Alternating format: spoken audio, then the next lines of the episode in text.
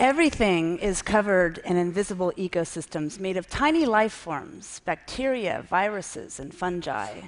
Our desks, our computers, our pencils, our buildings all harbor resident microbial landscapes.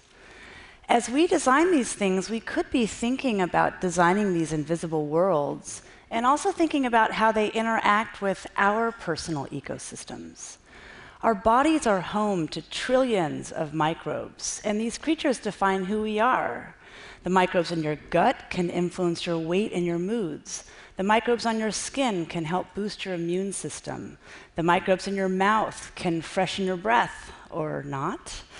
And the key thing is that our personal ecosystems interact with ecosystems on everything we touch. So, for example, when you touch a pencil, microbial exchange happens. If we can design the invisible ecosystems in our surroundings, this opens a path to influencing our health in unprecedented ways. I get asked all of the time from people is it possible to really design microbial ecosystems? And I believe the answer is yes. I think we're doing it right now, but we're doing it unconsciously. I'm going to share data with you from one aspect of my research focused on architecture that demonstrates how, through both conscious and unconscious design, we're impacting these invisible worlds. This is the Lillis Business Complex at the University of Oregon, and I worked with a team of architects and biologists to sample over 300 rooms in this building. We wanted to get something like a fossil record of the building, and to do this, we sampled dust. From the dust, we pulled out bacterial cells, broke them open, and compared their gene sequences. This means that people in my group were doing a lot of vacuuming during this project.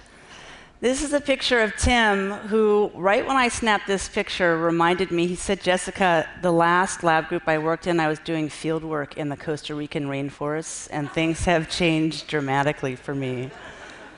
So I'm going to show you now first what we found in the offices, and we're going to look at the data through a visualization tool that I've been working on in partnership with Autodesk. The way that you look at this data is first look around the outside of the circle, you'll see broad bacterial groups.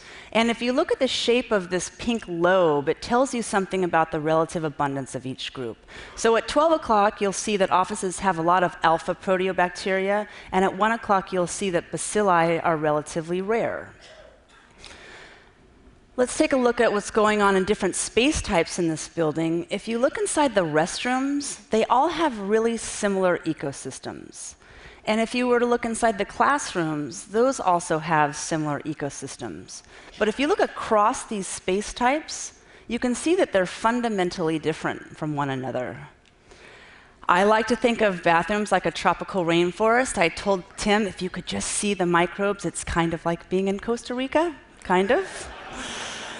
and I also like to think of offices as being a temperate grassland.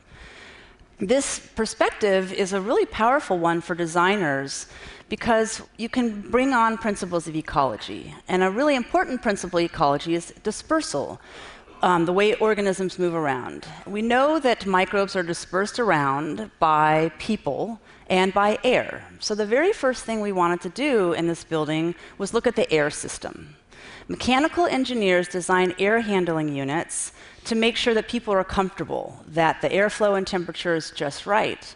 They do this using principles of physics and chemistry, but they could also be using biology. If you look at the microbes in one of the air handling units in this building, you'll see that they're all very similar to one another. And if you compare this to the microbes in a different air handling unit, you'll see that they're fundamentally different. The rooms in this building are like islands in an archipelago. And what that means is that mechanical engineers are like eco engineers, and they have the ability to structure biomes in this building the way that they want to. Another facet of how microbes get around is by people, and designers often cluster rooms together to facilitate interactions among people or the sharing of ideas, like in labs and in offices. Given that microbes travel around with people, you might expect to see rooms that are close together have really similar biomes. And that is exactly what we found. If you look at classrooms right adjacent to one another, they have very similar ecosystems. But if you go to a class, um, sorry, an office that is a farther walking distance away, the ecosystem is fundamentally different. And when I see the power that dispersal has on these biogeographic patterns, it makes me think that it's possible to tackle really challenging problems like hospital acquired infections. I believe this has got to be, in part, a building ecology problem. All right, I'm going to tell you one more story about this building. I am collaborating with Charlie Brown. He's an architect. And Charlie is deeply concerned about global climate change. He's dedicated his life to sustainable design. When he met me and realized that it was possible for him to study in a quantitative way how his design choices impacted the ecology and biology of this building, he got really excited because it added a new dimension to what he did. He went from thinking just about energy to also starting to think about human health. He helped design some of the air handling systems in this building and the way it was ventilated. So, what I'm first going to show you is air that we sampled outside of the building. What you're looking at is a signature of bacterial communities in the outdoor air and how they vary over time. Next, I'm going to show you what happened when we experimentally manipulated classrooms. We blocked them off at night so that they got no ventilation. A lot of buildings are operated this way, probably where you work, and companies do this to save money on their energy bill. What we found is that these rooms remained relatively stagnant until Saturday when we opened the vents up again. When you walked into those rooms, they smelled really bad, and our data suggests that it had something to do with leaving behind the airborne bacterial soup from people the day before. Contrast this to rooms that were designed using a sustainable passive design strategy where air came in from the outside through louvers. In these rooms, the air tracked the outdoor air relatively well, and when Charlie saw this, he got really excited. He felt like he had made a good choice with the design process because it was both energy efficient and it washed away the building's resident microbial landscape.